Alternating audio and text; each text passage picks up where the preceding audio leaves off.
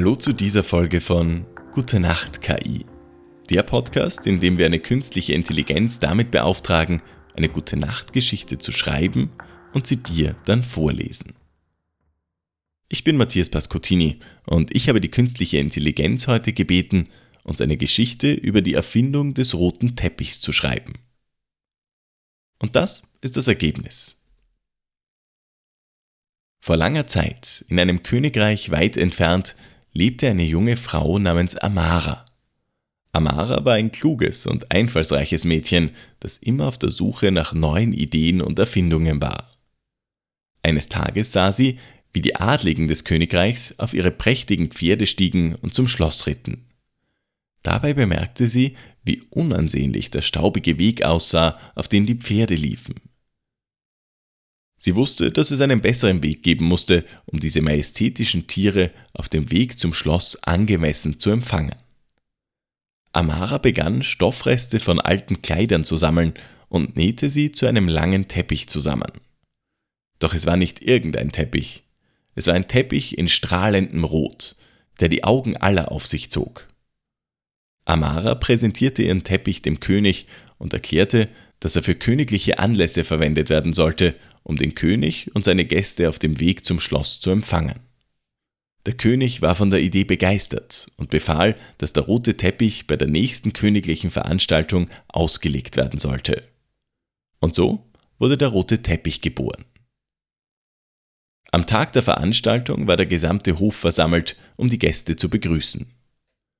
Als der König auf seinen Thron stieg und das Volk begrüßte, öffnete sich die Tür und die Gäste traten ein.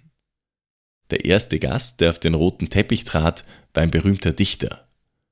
Er war verblüfft von der Schönheit des Teppichs und fragte, was es damit auf sich hatte.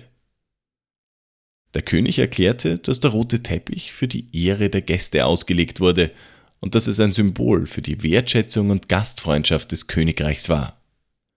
Es wurde zu einer Tradition, dass der rote Teppich bei königlichen Anlässen ausgelegt wurde, um den Gästen zu zeigen, dass sie willkommen waren und geschätzt wurden. Im Laufe der Zeit verbreitete sich die Verwendung von roten Teppichen auf der ganzen Welt und wurde zu einem Symbol für Wertschätzung und Gastfreundschaft. Ob bei Filmpremieren, Preisverleihungen oder anderen glamourösen Veranstaltungen, der rote Teppich ist immer noch ein Zeichen für eine königliche Behandlung. Und so ist die Erfindung des roten Teppichs Amaras Erbe. Sie war eine Erfinderin und Visionärin, die die Bedeutung von Schönheit und Symbolik in der Welt verstand.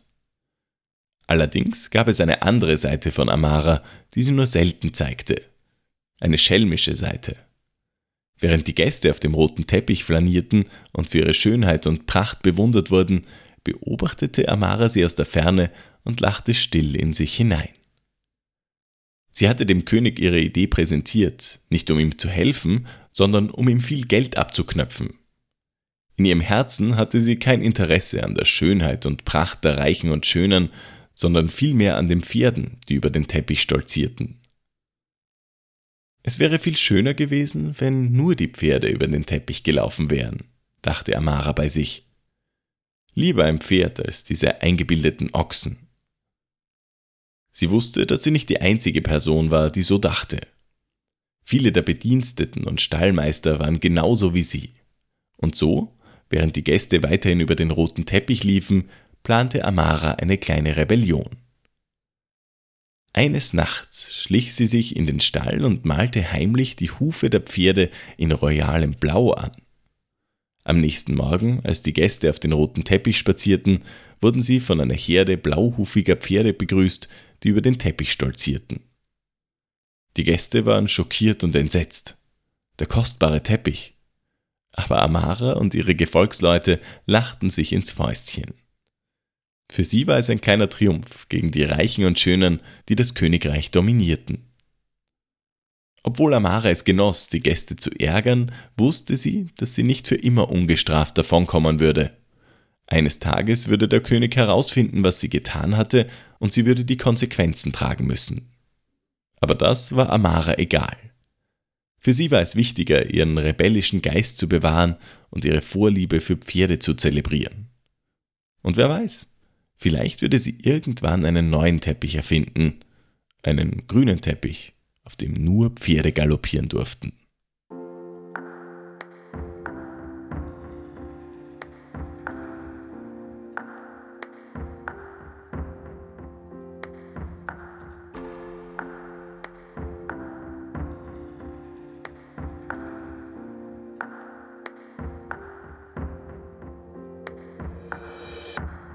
Neben einer Gute-Nacht-Geschichte bitten wir die künstliche Intelligenz immer um einen Tagebucheintrag von irgendeiner Person an irgendeinem Ort zu irgendeiner Zeit.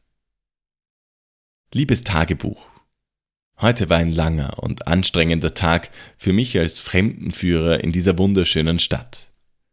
Als ich meine Tour startete, war es noch ruhig aber im Laufe des Tages wurde es immer voller und ich hatte alle Hände voll zu tun, um meine Gäste durch die Stadt zu führen. Wir haben zunächst das historische Stadtzentrum besichtigt, das von mittelalterlichen Gebäuden umgeben ist. Ich erzählte den Gästen von der Bedeutung der Stadt in der Vergangenheit und wie sie während des Zweiten Weltkriegs fast vollständig zerstört wurde, aber dann in den Jahren danach liebevoll restauriert wurde. Als nächstes gingen wir zur beeindruckenden Kathedrale, die im gotischen Stil gebaut wurde und einen atemberaubenden Blick auf die Stadt bietet. Ich erzählte den Gästen von den verschiedenen Arten von Architektur, die in dieser Kirche zu sehen sind und wie sie im Laufe der Jahrhunderte restauriert wurde. Wir besichtigten auch das Kunstmuseum, wo ich den Gästen einige der bedeutendsten Werke der Kunstgeschichte vorstellte. Ich erklärte die Bedeutung der einzelnen Kunstwerke und erzählte den Gästen von den Leben der Künstler, die sie geschaffen haben. Das schwierigste Teil meines Jobs ist, die verschiedenen Bedürfnisse und Interessen meiner Gäste zu berücksichtigen. Ich hatte einige Gäste, die sehr an Geschichte interessiert waren, und andere, die nur einen kurzen Blick auf die Sehenswürdigkeiten werfen wollten, bevor sie weiterzogen. Es war eine Herausforderung, alle zufriedenzustellen, aber ich denke, dass ich meine Arbeit gut gemacht habe. Jetzt bin ich ziemlich erschöpft, aber ich fühle mich auch zufrieden, dass ich meine Gäste durch diese wunderschöne Stadt führen und ihnen einen Einblick in ihre Geschichte und Kultur geben konnte.